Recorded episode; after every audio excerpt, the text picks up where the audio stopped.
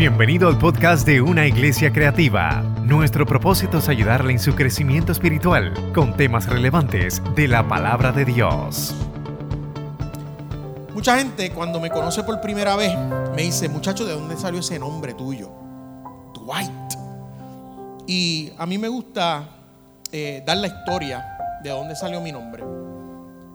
Mi nombre salió de Dwight Eisenhower. Él es el presidente número 34 de los Estados Unidos. Él muere el 12 de noviembre del 12 de marzo de 1969 y yo nazco el 6 de agosto de ese mismo año. Así que aparentemente esa era, era eh, la noticia de la temporada y mi papá pues me puso el nombre de Dwight. Dwight aparece en el, en el peso gordo. La figura del presidente Dwight Eisenhower está en el peso gordo. Lo que pasa es que nosotros siempre usamos el, el billete y no usamos la moneda. Pero si usted cambia un billete de uno por una moneda, ahí va a ver la foto de Dwight Eisenhower. Pero entonces me hacen la segunda pregunta. ¿Y, y Lee? ¿De dónde salió Lee? Dwight Lee, ¿de dónde salió Lee? Y yo le digo, esa es mi inventar, esa es inventar, esa es criolla. Y yo digo, bueno, pues yo me imagino que ese día mi papá estaba viendo una película de Bruce Lee. Y en lo que estaba viendo la película de Bruce Lee, comió un pedazo de bizcocho Sarali. Y tenía puesto unos maones Lee. Y las gafas habían sido de óptica Lee Borinquen. Ya esa no está, ¿verdad? Ya esa no está. Esto, y me los invento así porque no sé, qué sé yo, no sé. Pero déjeme decirle algo del general Dwight D. Eisenhower. Antes de ser el presidente de los Estados Unidos, él fue el general de las tropas armadas, de la, de, la, de, la, de la alianza, de naciones que estaban peleando en la Segunda Guerra Mundial contra eh, Hitler. Los Estados Unidos se estaba preparando para enfrentar la pared fortificada que Hitler había establecido al oeste de Francia, que era lo que se le llamaba el Atlantic Wall, que nada, él, siguió eh, eh, conquistando, conquistando Europa y cuando llegó a las playas de Francia, pues él puso toda una, un armamento ahí porque él sabía que Inglaterra era lo próximo que él iba a conquistar y sabía que Inglaterra iba a atacarlos a ellos. Entonces él puso esa, esa, esa wall que nadie, nada podía pasar. Inglaterra le estaba pidiendo a los Estados Unidos que los ayudara, pero los Estados Unidos decía, eso es una, eso es una guerra de Europa, yo no tengo nada que ver ahí, a nosotros no se nos ha perdido nada ahí. Y Inglaterra sabía, ustedes tienen la fuerza para ayudarnos a vencer a Hitler, vengan, únanse con nosotros, pero Estados Unidos no, no se involucró. No fue hasta que ocurrió el ataque a Pearl Harbor, porque mientras en Europa estaba peleando y conquistando eh, Hitler, en el Pacífico estaban los japoneses también tratando de hacer una conquista.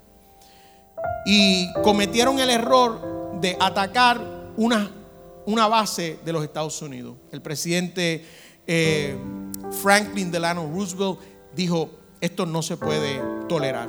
Y entró, entraron los Estados Unidos a la Segunda Guerra Mundial.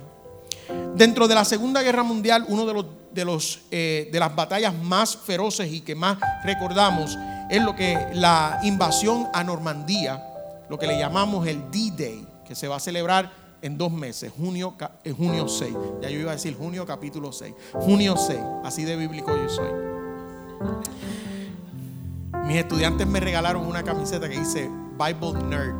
Yo decía, ¿ustedes me quieren de verdad? ¿Qué significa esta camiseta? Hacían. La historia dice que el día antes de la invasión a Francia, el general Dwight Eisenhower pasó todo ese día con los soldados de la División 101 de paracaidistas, 101 Airborne Division. Y él pasó todo el día con ellos y hablaba con ellos y los escuchaba, los abrazaba, les tocaba en el hombro. Ya la decisión de invadir Normandía ya estaba. Ya eh, eh, eh, los armamentos estaban enfocados ya para eso. Así que el próximo día, cuando salieron los aviones y salieron los barcos, se dice, aquellas personas que veían, que miraron al general Eisenhower, que él tenía lágrimas por sus mejillas. Se metió las manos, las dos manos en sus bolsillos hasta que ya no vio ningún avión y ya no vio ningún eh, barco. Entró a su caseta y escribió una carta a Washington, D.C. que decía, la invasión ha sido un fracaso, pero los soldados hicieron todo lo que ellos tenían que hacer. Los soldados pelearon y, pusieron en práctica todo lo que nosotros le habíamos dicho. Pero si a alguien hay que culpar, yo asumo toda la responsabilidad. Él escribió esa carta por si acaso la invasión o la, la, la, la batalla, la estrategia, la iniciativa no funcionaba. Él asumió la, culpa sin que pasara la derrota. Y por eso se convirtió en héroe. Y por eso se convirtió en el presidente de los Estados Unidos. Jesucristo hizo lo mismo. Antes de que tú y yo naciéramos, Él dijo, yo, Padre, asumo toda la responsabilidad de los pecados que Dwight Miranda va a hacer. Él no todavía no existe. Él todavía no ha nacido. Él no sabe el bien y el mal. Pero cuando lo sepa y cometa pecados, yo voy a ser el responsable de eso. Yo asumo toda la culpa que va a tener Dwight. Y por eso se convirtió en nuestro Salvador. Segunda de Corintios capítulo 5 verso 15 dice lo siguiente, y por todos murió, para que los que viven ya no vivan para sí, sino para aquel que murió por ellos y ha resucitado. Por todos murió, para que los que viven, tú y yo, no vivamos para sí, para nosotros mismos. Nuestro propósito va más allá de lo que yo humanamente puedo pensar. Ahora yo vivo para Cristo. Aleluya. Una de las canciones que más me ha gustado, cristianas, fue escrita por el grupo Hillsong. La canción se llama Mi Roca. En español dice así. Mi esperanza está en Jesús, en su justicia y en la cruz. De nadie más dependeré, solo en su nombre En Jesús fuerte soy. Solo Él mi roca es. Sobre la tempestad, Él es rey. Cuando no puedo ver su faz, sé que su gracia es siempre igual. A la tormenta venceré. Mi ancla firme está en Él. En Jesús fuerte soy. Solo Él mi roca es. Sobre la tempestad, Él es rey. Un día Él regresará. En su presencia voy a estar. Sin mancha ante Él vendré, justificado por la fe. En Jesús fuerte soy. Solo Él mi roca es. Sobre la tempestad, Él es rey. Esa canción nosotros la podemos valorar una vez comenzamos a vivir para aquel que vivió y murió por nosotros. Antes de eso nosotros no podemos cantar algo como es. De hecho, era en nuestros campamentos de ministerios a la juventud que nosotros cantábamos un coro que decía, tengo una canción en mi corazón que los ángeles no pueden cantar.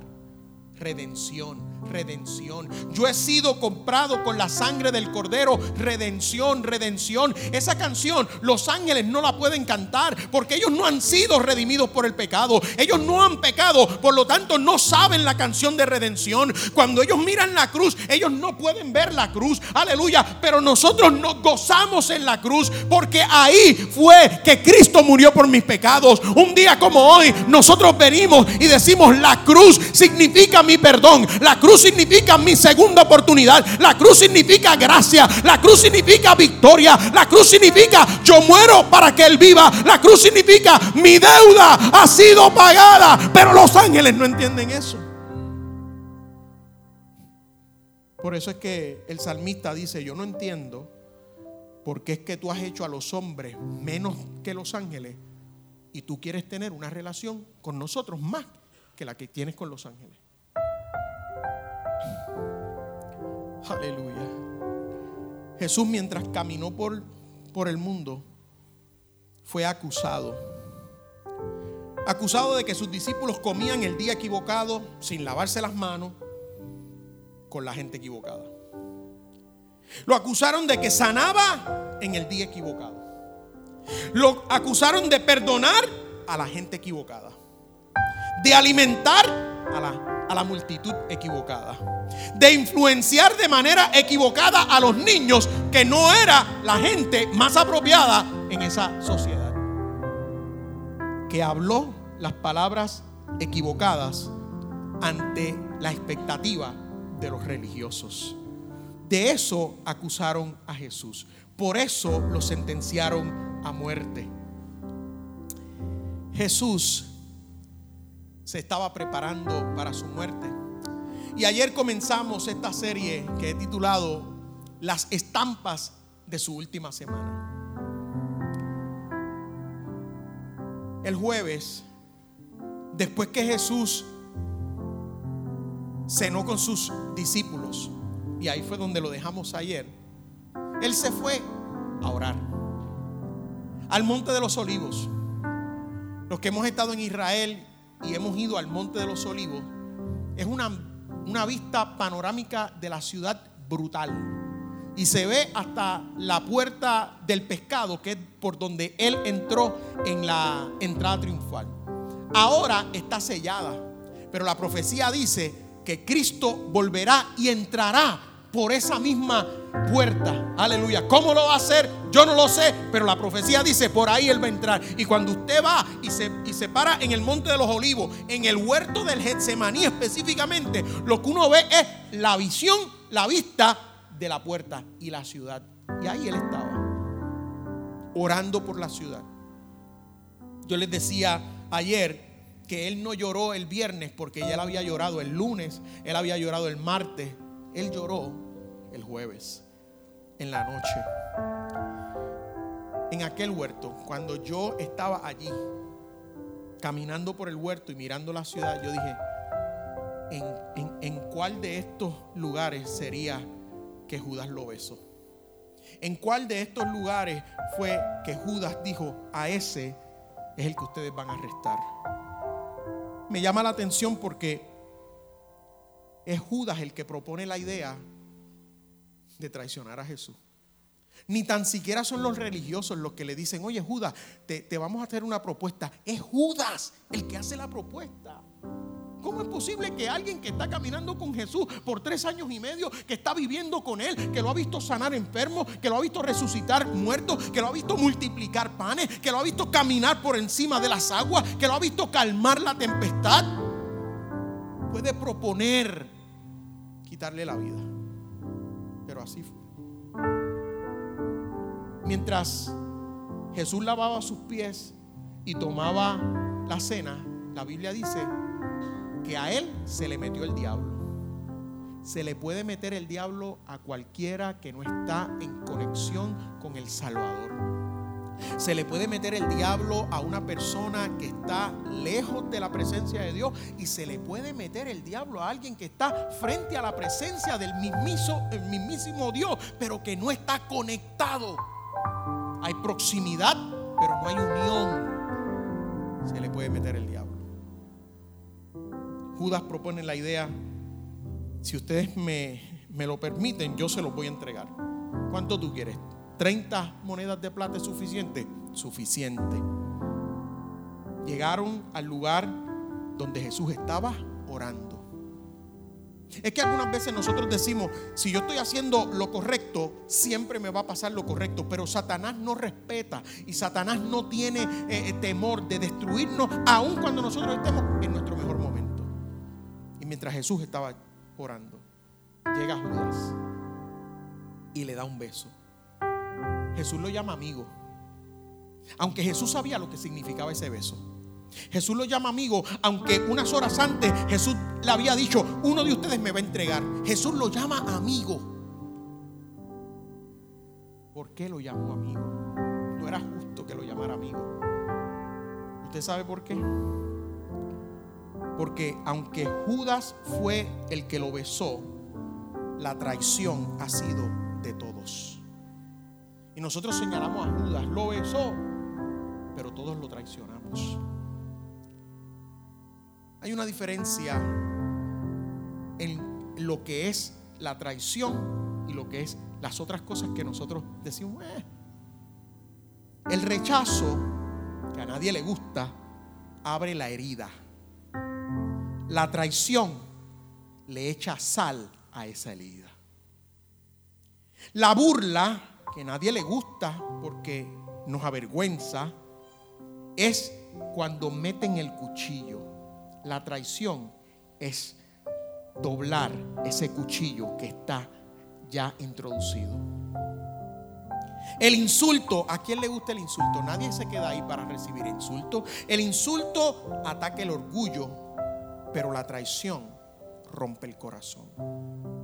Y Jesús está experimentando una traición que aunque está manifestada en la acción de una persona que lo besa, un beso no está asociado a una traición, un beso está asociado a amor. Aleluya. Algunas veces nosotros tenemos relaciones con personas que son tan tóxicas que ellos aparentan actuar de una manera que nosotros asociamos como amor, pero su corazón está entenebrecido.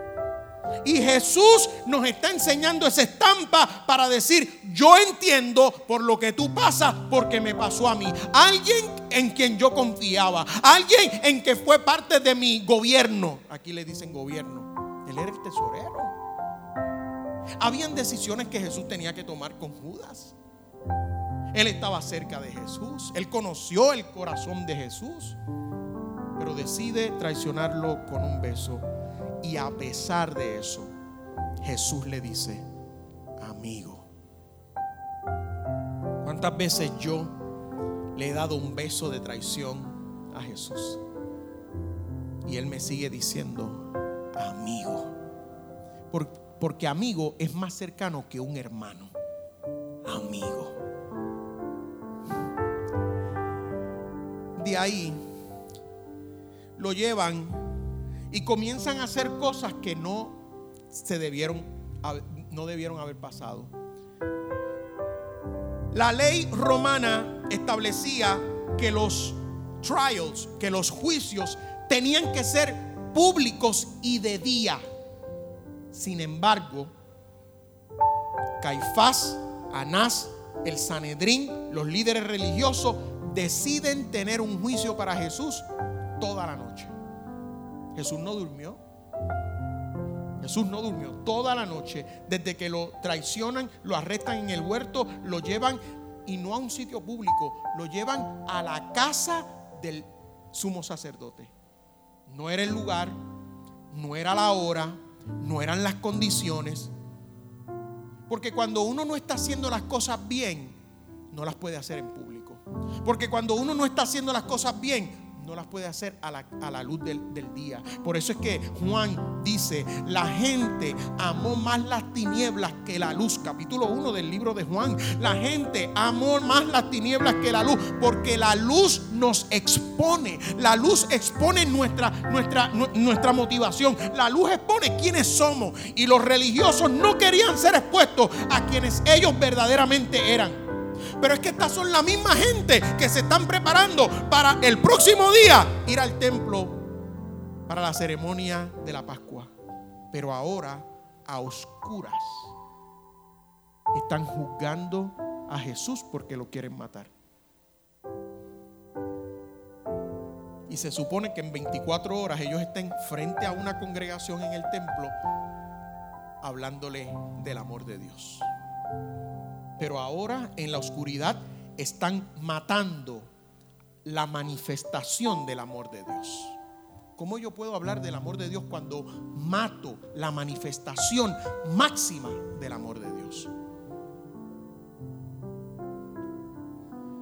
Lo llevan a donde Pilato porque el Sanedrín podía juzgar a alguien, pero no lo podía sentenciar. Entonces ellos se ven obligados a que tienen llevarlo donde Pilato. Pilato, tienes que sentenciar a este hombre. Es culpable. ¿Culpable de qué? Que te lo diga él. Es culpable. Pilato lo observa y dice, yo no veo nada malo en él. Pilato no lo quiere condenar. Dios le da cuatro oportunidades a Pilato para que pueda decir, no lo voy a condenar. Pero él está debatiendo entre a quién tengo que agradar, mi conciencia o la opinión pública. Y muchas veces nosotros estamos batallando porque el Espíritu Santo nos está trayendo convicción de unas cosas que tenemos que hacer, pero no queremos caerle mal a la gente que nos rodea estamos comprometidos con la gente equivocada. Pilato le hace una serie de preguntas a Jesús y Jesús no le contesta. Y él le dice, pero di algo, di algo en tu defensa. Era como si Pilato estuviera diciendo, si tú dices algo en tu defensa, yo puedo usar eso para no sentenciarte. Pero di algo, defiéndete. Mientras, yo me imagino que mientras él está en esa dinámica con Jesús, alguien le toca la espalda o le da un papelito como le hacen a los pastores que le dan un papelito. Papelito. Y cuando él abre el papelito, es una nota de su esposa. Y le dice, honey, no te metas en eso. Qué, qué raro. Y él sigue leyendo. Anoche yo tuve un sueño. Metas con él. Dios siga. Dios habla por sueño cuando Jesús va a nacer y Dios habla por sueño antes de Jesús morir. La gente que le hizo caso a los sueños, aleluya, antes de Jesús nacer, fueron victoriosos. La persona que no le hizo caso al sueño de Jesús antes de, morir,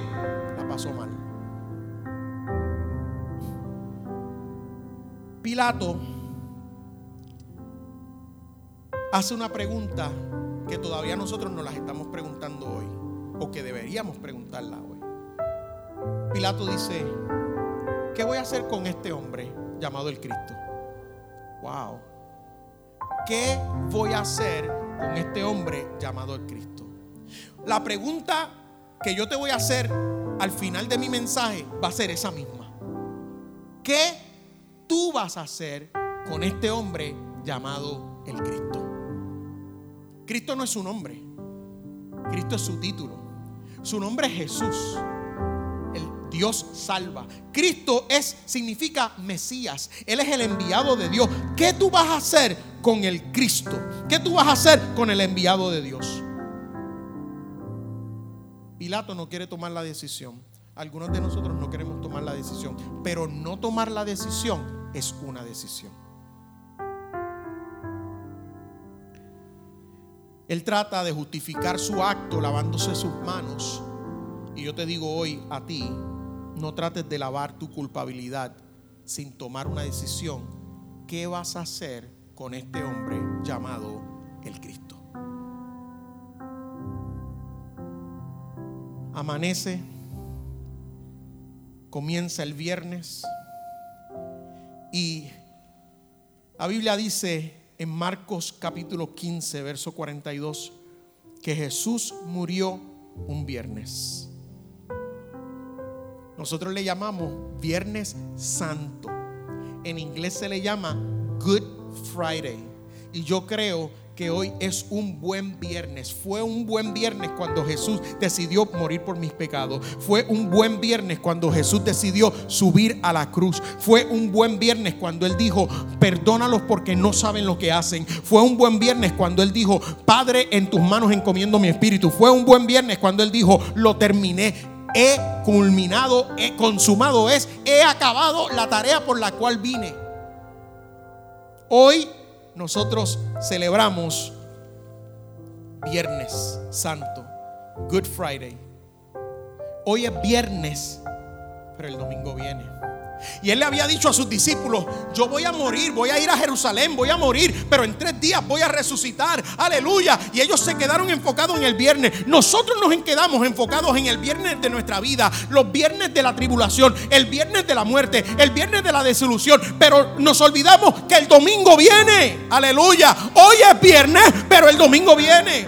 El viernes Judas Iscariote lo traicionó con un beso. Eso fue viernes, pero el domingo viene. El viernes lo arrestaron. Eso fue viernes, pero el domingo viene. El viernes pasó toda la madrugada en un juicio injusto, pero el domingo viene. El viernes lo ataron. Eso fue el viernes, pero el domingo viene. El viernes recibió golpes. El viernes Pilato lo vio desfigurado. El viernes él estaba sangrando. El viernes los ojos estaban hinchados. El viernes su cuerpo estaba amoretado pero el domingo viene. El viernes lo llevaron de un lugar a otro. Nadie quería acusarlo. Pilato dice, él no es de Jerusalén, él no es de mi, distrito, él es de Nazaret. Y precisamente ese fin de semana Herodes estaba en su casa de, vacaciones en Jerusalén y dijo, llévenselo a él, que él lo acuse. Pero ¿qué es lo que, qué es lo que hizo Herodes? Herodes quería un espectáculo. Hazme un milagro. Haz algo. Yo he escuchado de ti. Haz algo. Hazte algo ahí. Jesús no es un espectáculo. Jesús es nuestro Salvador. Y cuando Jesús no hizo el espectáculo que Él quería, porque hay gente que se desilusiona, ellos quieren eh, eh, eh, la, la emoción del momento, pero más que la emoción del momento, tenemos que tener la convicción para poder vivir con carácter para el futuro. Lo mandaron otra vez para donde Pilato. El viernes lo llevaban de aquí para allá y de allá para acá. Pero el domingo viene. El viernes los fariseos se reían de él. Pero el domingo viene. El viernes Pedro lo negó tres veces. Pero el domingo viene. El viernes lo escupieron. Eso fue el viernes. Pero el domingo viene. El viernes Pilato se lavó las manos. Pero el domingo viene. El viernes le pusieron una corona de espinas pero el domingo viene. El viernes los, los discípulos lo abandonaron, todos lo abandonaron, pero el domingo viene. El viernes la multitud gritaba, crucifícale. Y yo me he hecho la pregunta, si la gente que estaba diciéndole el viernes, crucifícale, eran la misma gente que el domingo le estaban diciendo, Osana al que viene en el nombre del Señor. Y yo he llegado a la conclusión que sí, que son los mismos. ¿Usted sabe por qué cambiaron en cinco días? Porque cuando él entró el domingo, ellos pensaban, este es el hombre que nos va a dirigir en una batalla en contra del imperio romano y vamos a ser libres de él. Pero cuando esa semana pasó, él comenzó a decirle, amen a sus enemigos. Wait a minute, un momento, nuestros enemigos son eh, eh, eh, el imperio romano y tú nos estás diciendo que lo amemos. Sí, amen a sus enemigos. El que le da en una mejilla, ponle la otra. Aleluya. Alguien te pide que vayas con él una milla, ves con él dos. Alguien te pide la capa, dale también tu camisa. Y, ellos no podían entender, esa no es la revolución que nosotros queremos, pero esa es la revolución que necesitamos. Y esa es la revolución que Cristo quiere para nosotros. Aleluya. Una revolución del corazón, una revolución de convicciones, una revolución del alma, no una revolución política. Por eso es que nosotros no podemos ser políticos. Usted está en la línea política, pues Dios lo bendiga y sea usado por Dios. Pero la iglesia no representa un poder político porque ese no es el cambio que necesitamos. El problema mayor de la humanidad no es la pobreza, no es, no es la falta de agua potable. no es que los negros y los blancos tengan el mismo derecho. Ese no es el problema primordial de la humanidad. El problema primordial de la humanidad es el pecado y está ahí representado en la oración modelo cuando Jesús dice, en su oración modelo, dice, Señor, líbranos del mal. En algunas versiones dice, líbranos del maligno. Ese es el problema principal. Porque se rompió la idea de Dios en su creación. Yo voy a crear al hombre y a la mujer a mi imagen y semejanza para la alabanza de mi gloria. Pero cuando entra el pecado, olvidamos nuestro propósito y ya no alabamos la gloria de Dios. Ahora nos estamos alabando a nosotros mismos y nosotros nos hemos convertido en el centro del universo y todo rodea alrededor de nosotros. Y el Señor es celoso y dice, esa no fue la intención por la que yo te crié. ¿Crees? Cree. Es para la alabanza Ese es el problema número uno. Y una vez Dios resuelve ese problema a través de Jesucristo, todas las demás cosas cambian. El viernes la multitud gritaba, crucifícale, porque en ese espacio de esa semana dijeron, este no es. Vamos a, vamos a salir de este y vamos a buscar a otro que va a hacer lo que nosotros queremos que haga. Eso fue el viernes, pero el domingo viene. El viernes él cargó la cruz. Pero el domingo viene. El viernes caminó al Gólgota. Pero el domingo viene. El viernes María perdió a un hijo. Pero el domingo viene. El viernes los discípulos perdieron a un maestro. Pero el domingo viene. Aleluya. El viernes cayó de agotamiento. Pero el domingo viene. Y cuando uno camina por, las, por las eh, calles de Jerusalén, que están ya marcadas. Esta es la vía dolorosa. Y te dicen dónde él cayó. Y, yo caminaba por esa ciudad y yo me imaginaba a Jesús cayendo en aquel lugar y caminando por esa eh, ciudad estrecha. Ese camino de la vía dolorosa es un camino estrecho. No crean que es una avenida. Es un caminito. Como caminando en, las calles del viejo San Juan, pero que lo, lo, lo los edificios están bien cerca. Imagínense, y yo le estaba diciendo a ustedes ayer que habían alrededor de 300 mil personas en la ciudad ese fin de semana. Estaba lleno. Qué doloroso es estar rodeado de tanta gente y sufrir solo. Y que la gente estén ahí solamente de espectadores viéndote sufrir. El Señor lo pasó porque Él no quiere que tú lo pases. El Señor lo pasó para Él decirte, yo te entiendo. Por eso es que después el apóstol Pablo en el libro de Hebreos dice, nosotros tenemos un sumo sacerdote que se identifica con nuestros dolores, porque él fue tentado en todo. Aunque la Biblia en los evangelios habla de las tres tentaciones de Satanás y la gente dice, ay Dios mío, Satanás tentó a Jesús tres veces. Después de esas tres veces que menciona Juan en su libro, dice, Satanás se apartó de él por un momento.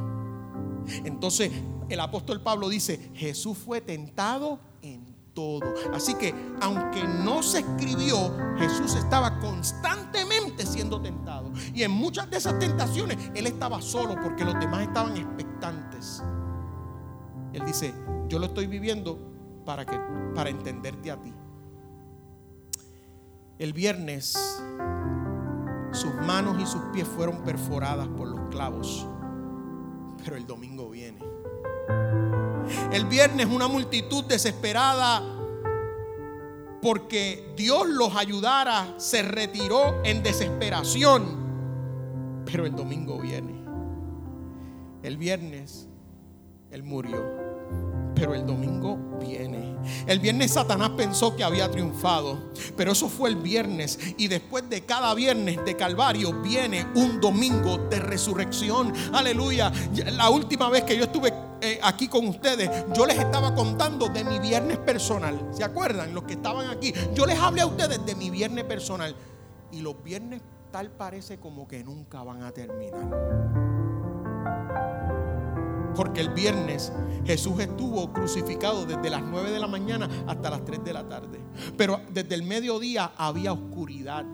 Y cuando hay oscuridad, uno piensa que ya es tarde, pero el día no se acaba. En los Estados Unidos, cuando llega la temporada de invierno, oscurece más temprano. Entonces uno, uno, piensa que ese día no se va a acabar porque ya está de noche y uno piensa, pues ya es hora de dormir y nos vamos a levantar y, y ya es el otro día. Pero no, cuando uno mira el reloj todavía son las seis y media de la tarde y ya está oscuro. Es como que no va a terminar ese día. Imagínense un día oscuro al mediodía que uno piensa oscuridad, descanso, viene el otro día. Pero esa oscuridad no determinaba que el día se había acabado, era que el día se estaba prolongando. Y algunas veces la oscuridad de nuestro dolor, la oscuridad de nuestro desafío, la oscuridad de nuestra agonía es, es alargando nuestro dolor, nuestra experiencia de temporada mala.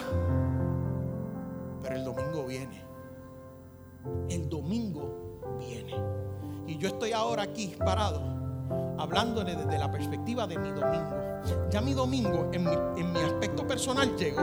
Gloria al Señor. Yo les conté a ustedes lo mucho que yo lloré el viernes. Yo les conté a ustedes lo mucho que yo estaba desesperado el viernes. Yo les conté a ustedes el viernes yo no quería vivir. El viernes yo quería morir. Pero ahora yo les estoy diciendo, llegó mi domingo. Porque ahora yo quiero vivir. Porque ahora yo sé lo que Dios tiene para mí. Porque ahora yo estoy experimentando unas cosas que el viernes de mi vida yo decía, yo nunca voy a llegar ahí. Pero el Señor me seguía diciendo diciendo, Dwight, es viernes, pero el domingo viene. Y yo estoy aquí hoy diciéndole a ustedes, es viernes, es el viernes de tu vida, pero el domingo viene, el domingo viene, el domingo viene.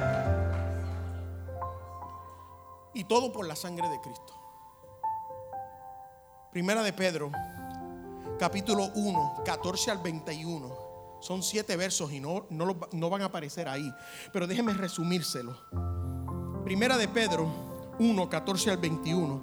Este es el mismo Pedro que lo traicionó, que lo, que lo, que lo negó. Este es el mismo Pedro que lo abandonó cuando él estaba en la cruz. Este es el mismo Pedro que cuando Jesús murió se fue de vuelta a pescar. Él dijo, pues no vale la pena. Ese es el mismo Pedro.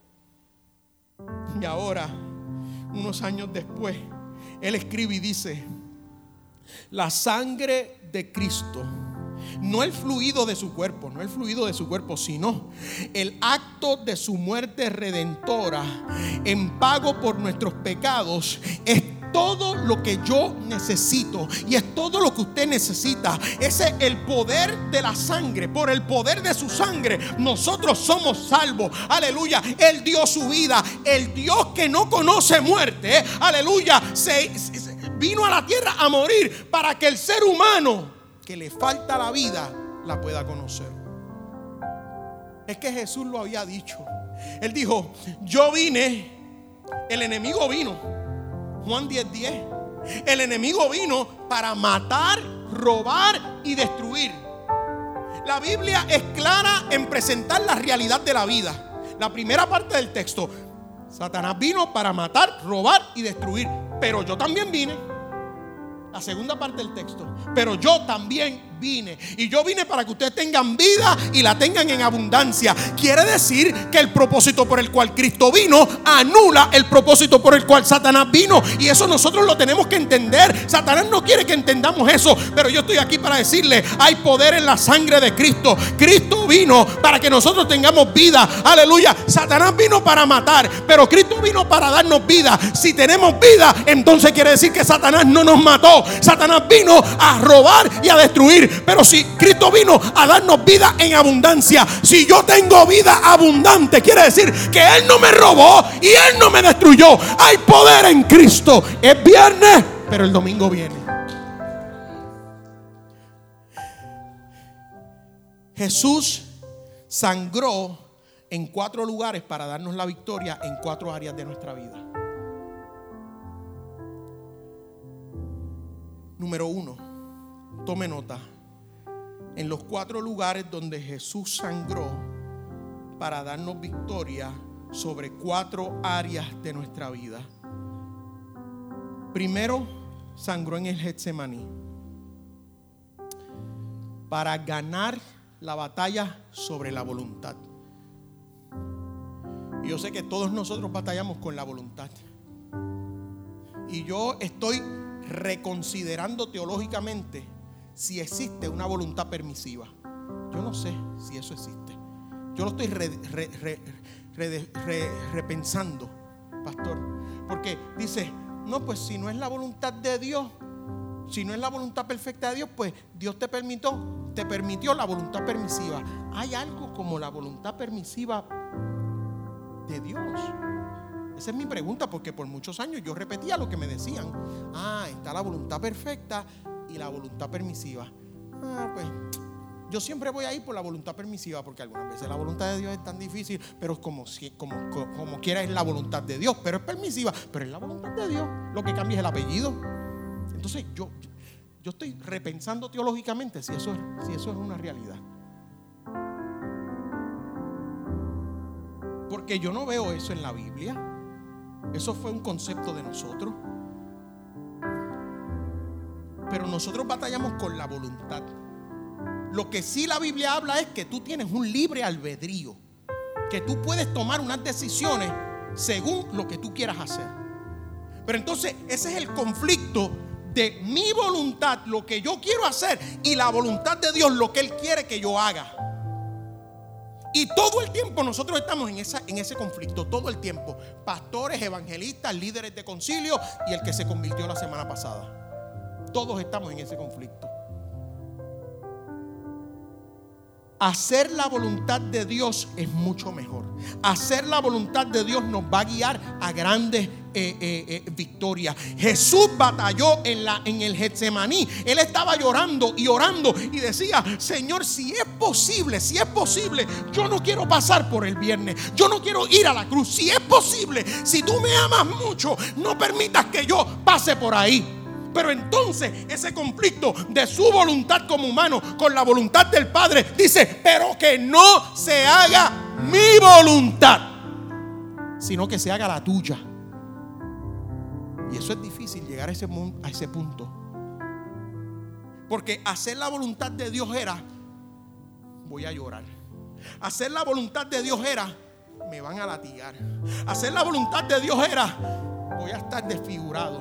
Hacer la voluntad de Dios era, me van a crucificar. Hacer la voluntad de Dios era, todos me van a abandonar. Hacer la voluntad de Dios era, voy a morir. Cuando Jesús sangró ahí, esa sangre de Getsemaní nos da la victoria para ganar la batalla sobre la voluntad. Que hagamos la voluntad de Dios. La Biblia dice, hacer tu voluntad me ha agradado. El segundo lugar donde Jesús sangró para darnos otra victoria en otra área de nuestra vida fue cuando le colocaron la corona de espinas. No se lo digan a nadie. Pero los otros días yo me corté con unos papeles de la, de la fotocopiadora. Y estuve así de ir a la sala de emergencia para que me pusieran un yeso. No, yo no quería una curita, yo quería un yeso. Un yeso, yo no siento esa mano, yo no la siento. Pero a él le colocaron una corona de espina. Usted sabe la victoria que nos da la sangre que salió de la cabeza de Jesús de su frente, de su sien, cuando le colocaron esa corona de espinas, porque lo hicieron de manera despectiva, porque lo hicieron para burlarse de él. Y cuando él comenzó a, a sangrar, esa sangre por la corona de espinas es para ayudarnos a nosotros a triunfar sobre los efectos del dolor causado por otras personas. Hay dolores que nosotros estamos cargando y que estamos sufriendo que fueron causados no por nuestras decisiones, sino por las decisiones de otras personas.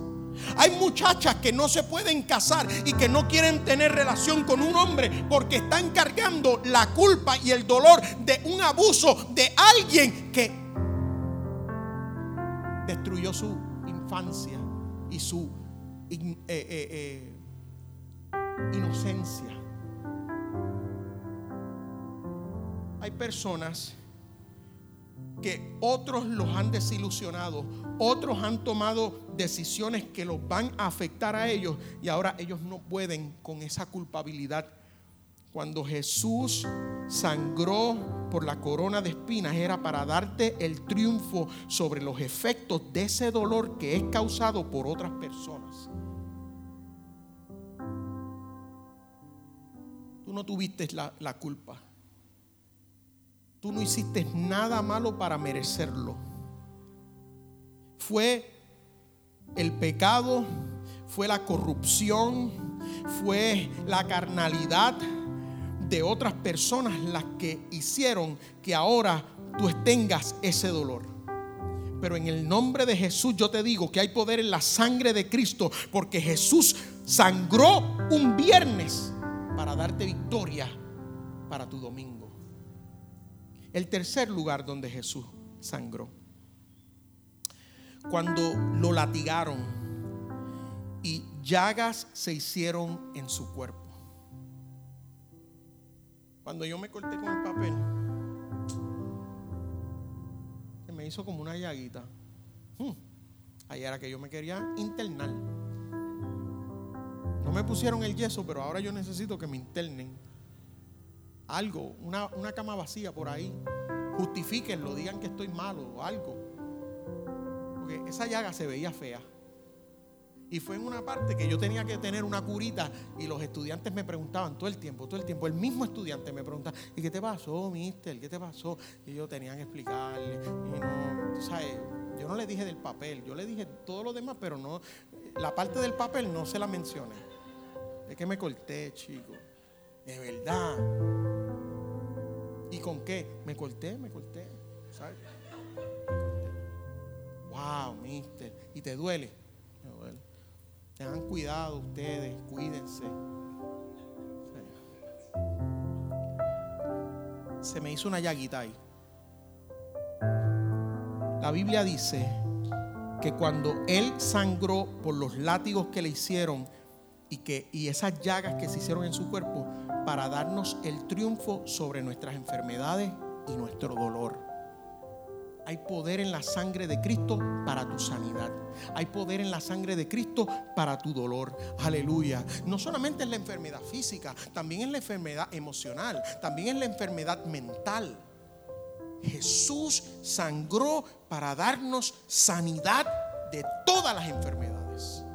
Y nosotros creemos que Jesús sana. Y ayer cantábamos Jehová Rafa, nuestro sanador. Y nosotros tenemos oportunidades para orar por personas por sanidad. Porque creemos que Jesucristo no solamente murió para perdonar nuestros pecados, pero también murió para sanar nuestras enfermedades. Y el gran evangelista Gigi Ávila hizo famosa la expresión. Y por su llaga fuimos curados porque nosotros lo creemos y lo vivimos y los hemos experimentado. Número cuatro. Jesús sangró mientras colgaba de la cruz. La cruz quedó manchada de su sangre. La sangre caía en el piso. Cuando ya no le quedaba sangre en el cuerpo, comenzó a salir agua. Lo dejó todo. Y Jesús sangró en la cruz mientras colgaba en la cruz para darnos el triunfo sobre el pecado y otorgarnos salvación. Por eso es como dice Romanos 12:2, cuando yo veo Jesús sangró para que yo ganara la batalla de la voluntad. Jesús sangró para que yo ganara, para tener triunfo sobre los efectos del dolor causado por otras personas. Jesús sangró para que yo fuera sano. Jesús sangró para que yo fuera salvo y perdonado. Por eso es que yo digo, no me puedo amoldar al mundo actual. Romanos 12, 2, ustedes lo saben. No nos amoldemos al mundo actual, sino seamos transformados mediante la renovación de nuestra mente. Necesitamos recordar esto, lo que significa eh, eh, eh, la muerte de Cristo en la cruz, para que nuestra mente se renueve, para que entonces podamos comprender cuál es la voluntad de Dios. Y Él dice, la voluntad de Dios siempre es buena. La voluntad de Dios siempre es agradable. La voluntad de Dios siempre es perfecta. Yo pensaba en un texto que cuando alguien está pasando por el dolor, usted no se lo debería decir. O bueno, déjeme ver cómo lo... Yo le tuve que pedir perdón a mis estudiantes los otros días porque yo les decía, yo siempre, yo no sé si en español puedo hacer, no he, hecho el research en español, pero lo hice en inglés. Ese texto que dice, todas las cosas obran para bien, así lo dice en español. Pero en inglés dice, God, Dios, trabaja en todas las cosas para el bien. Esa es una traducción mía literal del inglés. Estoy leyéndolo en inglés y se lo estoy traduciendo literal. Dios trabaja en todas las cosas para el bien de los que le aman y aquellos que han sido, que viven conforme a su llamado. Pero nosotros en español lo aprendimos. Todas las cosas obran para bien. Y cuando yo estaba pasando por mi situación difícil, yo me decía a mí mismo, ¿cómo es que esto va a obrar para mi bien? Entonces yo le decía, yo, yo le traducía el texto a los estudiantes como yo lo aprendí en español. Everything works for the good of those who trust God. Y, y, cuando vi el texto otra vez, dije, un momento, no es la situación lo que obra para bien. No es la situación lo que obra para bien. El que, el que, el que yo haya perdido a un ser querido, esa situación no obra para bien. Es Dios en medio de esa situación que hace que obre para bien. God works. Y yo, le, subrayaba eso en la pizarra a los estudiantes. Le decía, es Dios el que trabaja. Es Dios el que hace que una situación que no tiene sentido, más adelante veamos cómo Dios nos sostuvo como dice René González, solo tu gracia me ha sostenido.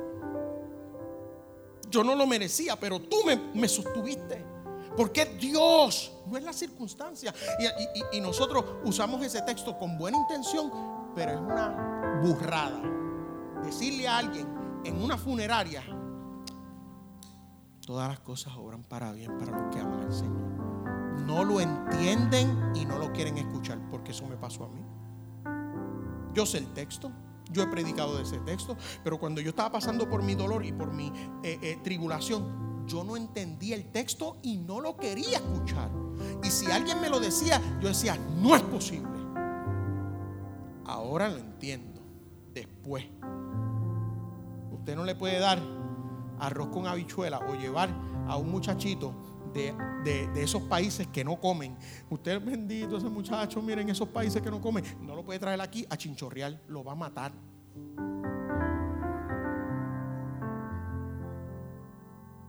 No está preparado para eso. Y ese texto, cuando nosotros estamos en nuestro dolor y en nuestra crisis, no estamos preparados para entenderlo y para escucharlo. Después lo entendemos, pero en ese momento no. Pero es Dios el que obra, God's work. Y, fue como una iluminación para mí. Y los muchachitos como que no me entienden, aunque son de high school. Y, yo estaba brincando y yo decía, oh my God, you don't understand. Ustedes no entienden lo que yo acabo de, ver aquí en este texto. Yo siempre le decía a ustedes, everything works. Pero, pero el texto lo que dice es, God works. Dios trabaja. No es la circunstancia la que trabaja. Es Dios el que trabaja en medio de la circunstancia. De verdad que yo soy un Bible nerd.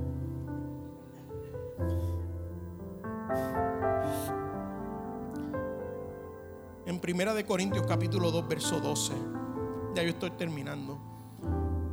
Dice, nosotros no hemos recibido el espíritu del mundo, sino el espíritu que procede de Dios, para que entendamos lo que por su gracia él nos ha dado. El Espíritu de Dios ahora mismo está trabajando en los corazones de muchos de ustedes para que entendamos lo que por su gracia Él nos ha dado. ¿Qué es la gracia de Dios? Así es como yo se lo explico a mis estudiantes.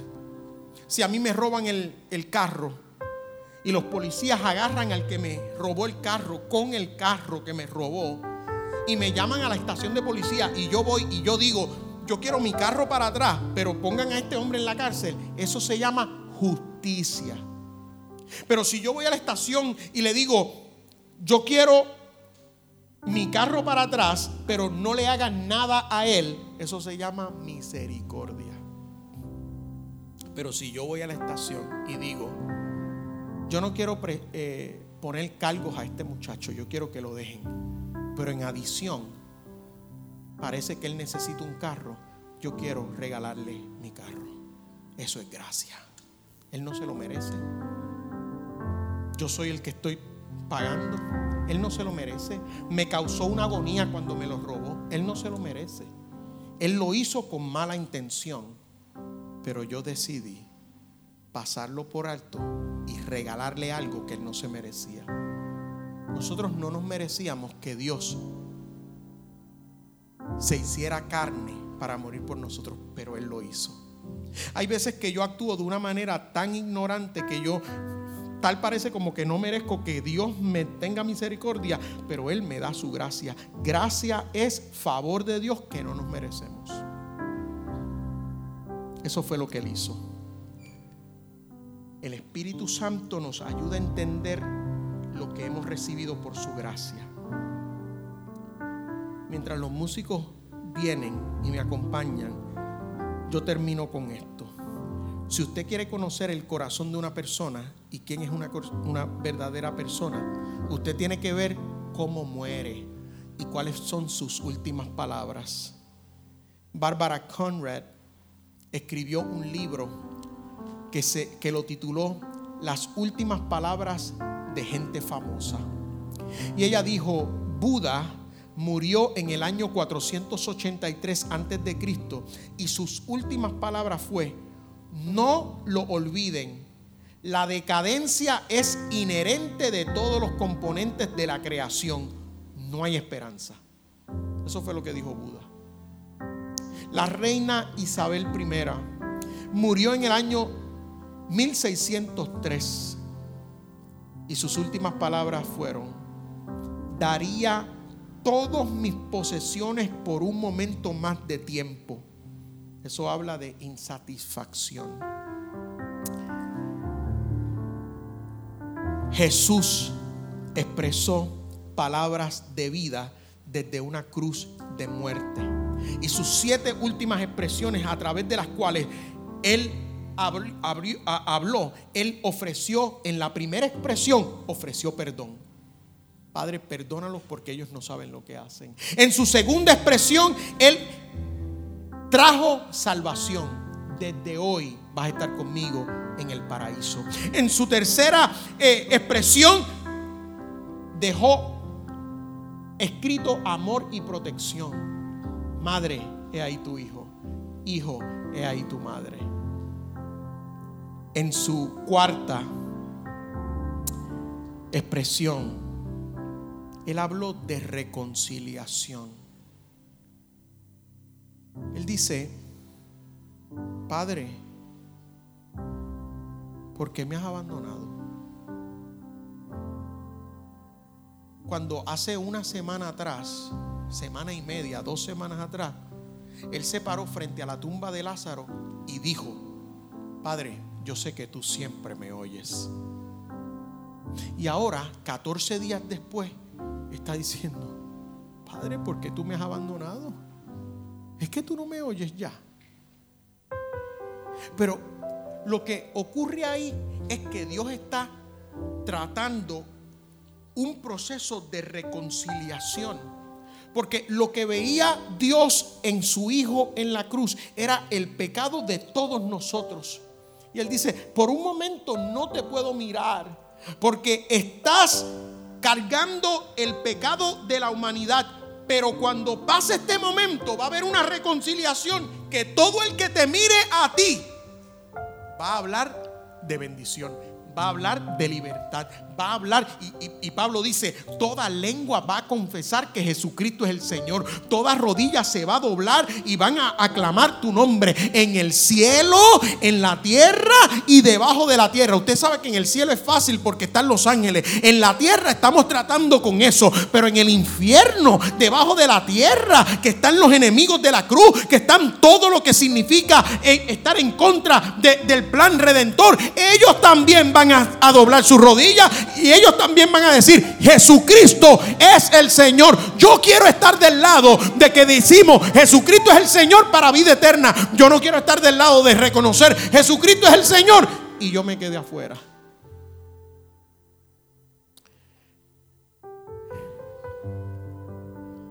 La quinta expresión de Jesús en la cruz, tengo sed, demostró su sufrimiento por nosotros. Él sufrió por nosotros. La sexta expresión de Jesucristo en la cruz habló de victoria. Él gritó, consumado es. Lo terminé.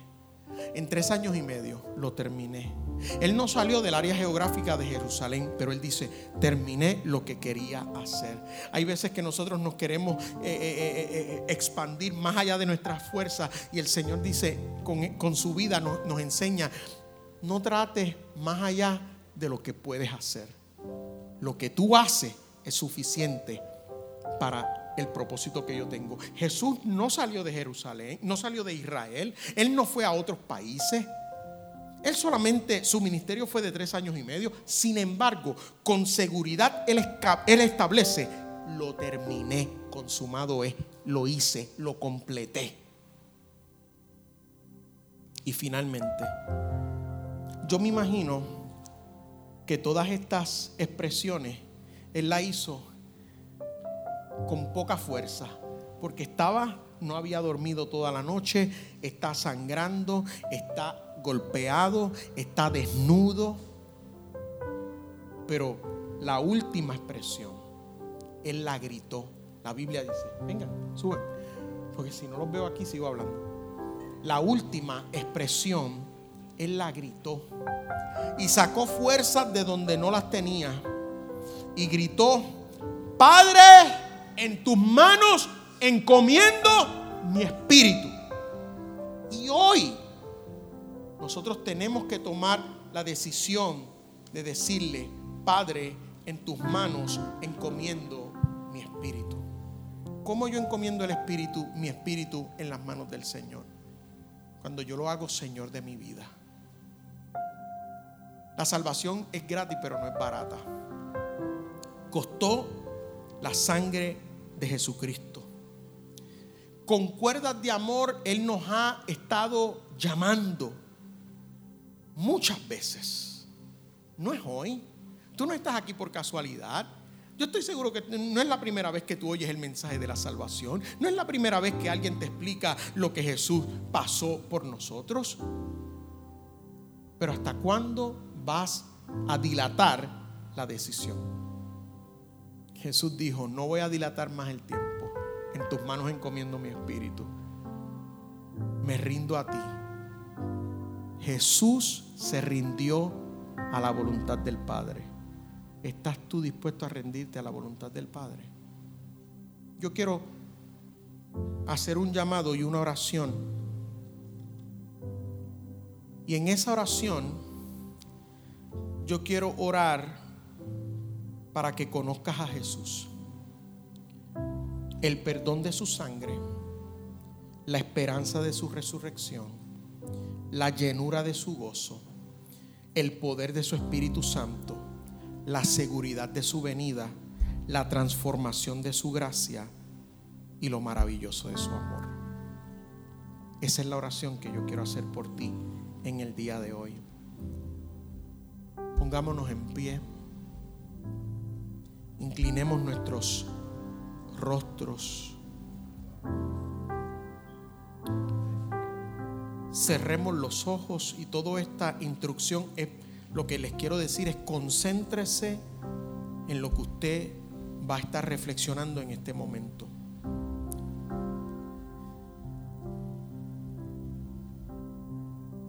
la decisión más importante de nuestra vida,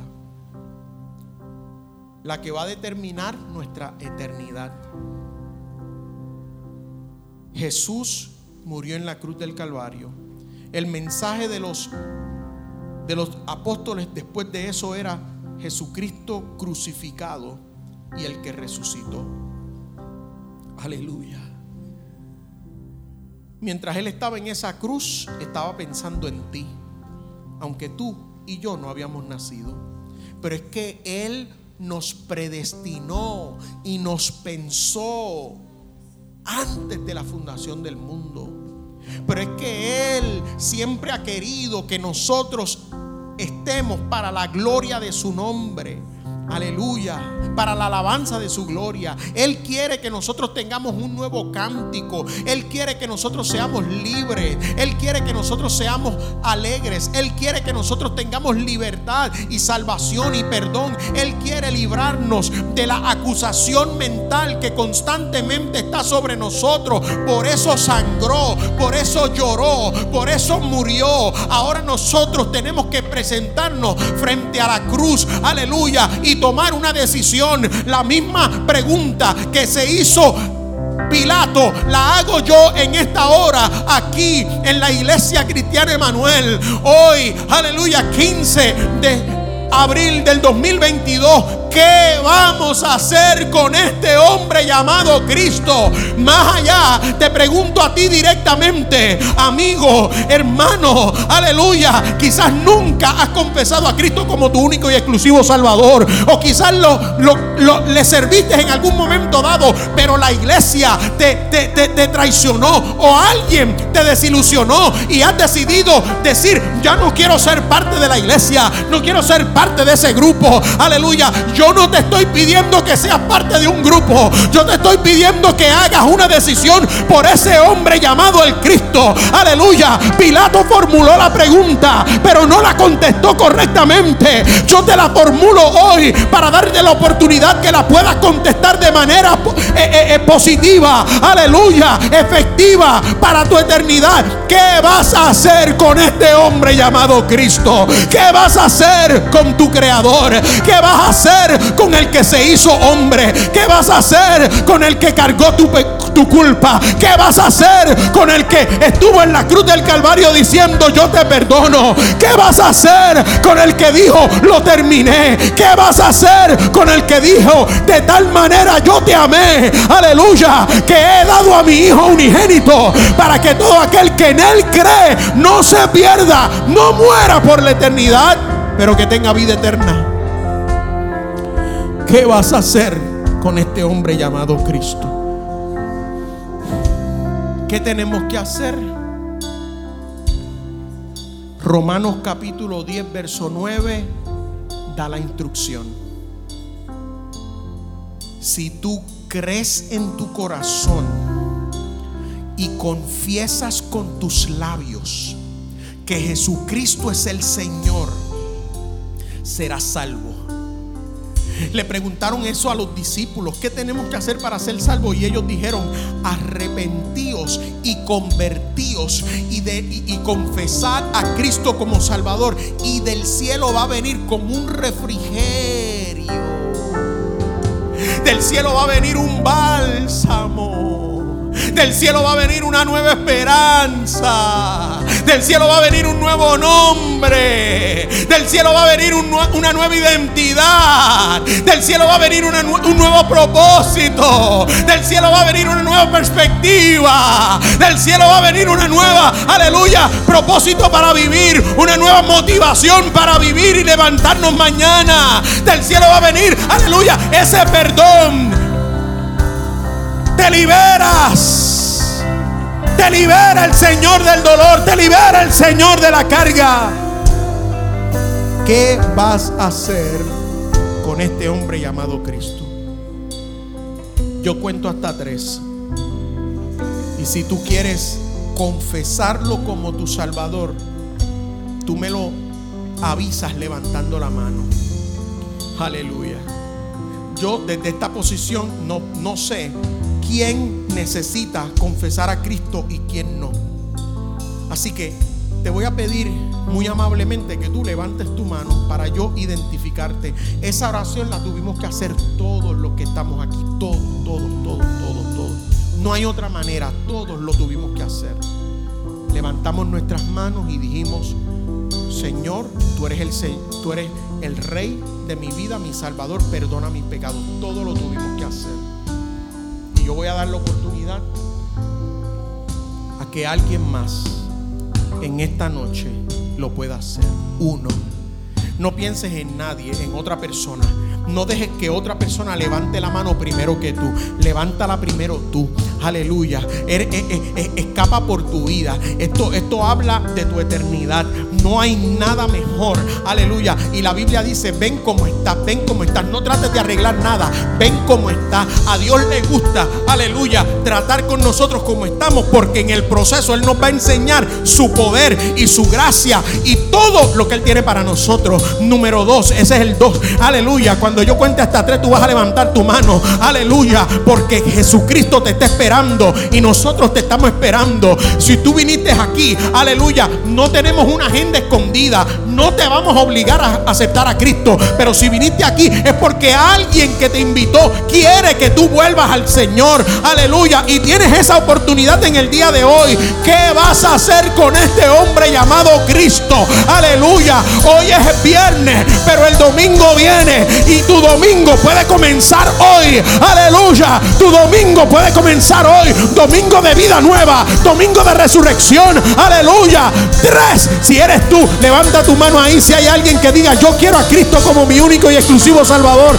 Déjame ver tu mano. Aleluya. Yo veo esa mano. Sí, no. Aleluya. Esa mano. Sí, sí, sí. Aleluya. Yo veo una mano ahí. Gloria al Señor. Aleluya. Dios es bueno. Dios es bueno. Si hubiese alguien más que diga, yo quiero a Cristo como mi Salvador. Yo quiero reconciliarme con Él. Aleluya. Yo veo una mano ahí. Aleluya. Si alguien puede acompañar, aleluya, a que venga. Lo próximo que te voy a pedir es que vengas y camines ahí. Camines hasta aquí. Y que alguien me acompañe con Él. Gloria a Dios. Venga. Aleluya. Gloria a Dios. Gloria a Dios. Gloria a Dios. Gloria a Dios. Gloria a Dios. Gloria a Dios. Gloria a Dios. En el cielo hay fiesta. Él dejó las 99 por ti. Aleluya. El, el, pastor deja las 99 por una que se pierde. Aleluya. Gloria a Dios. Vamos a repetir esta oración todos. No nos vamos a convertir todos, pero nos vamos a unir a Él todos. Aleluya. Y yo quiero que tú repitas esta oración conmigo y todos nosotros la vamos a repetir. Aleluya. Señor Jesús, reconozco que soy pecador, pero hoy quiero que tú me perdones. Escribe mi nombre en el libro de la vida. Perdona todos mis pecados.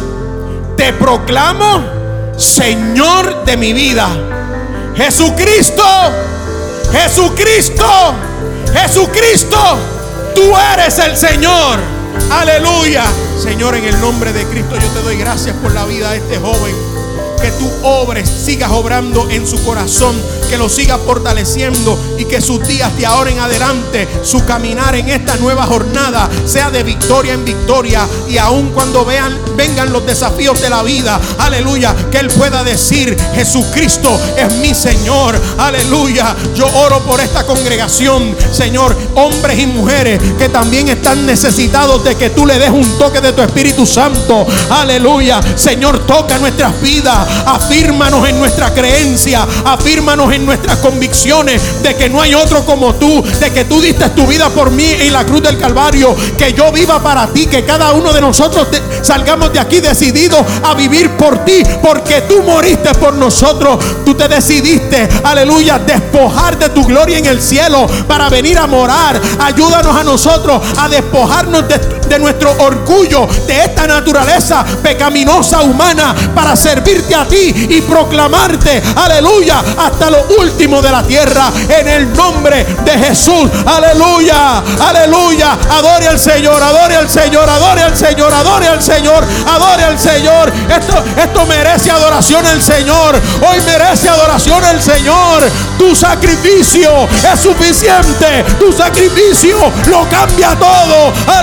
Aleluya, aleluya. Es viernes, pero el domingo viene.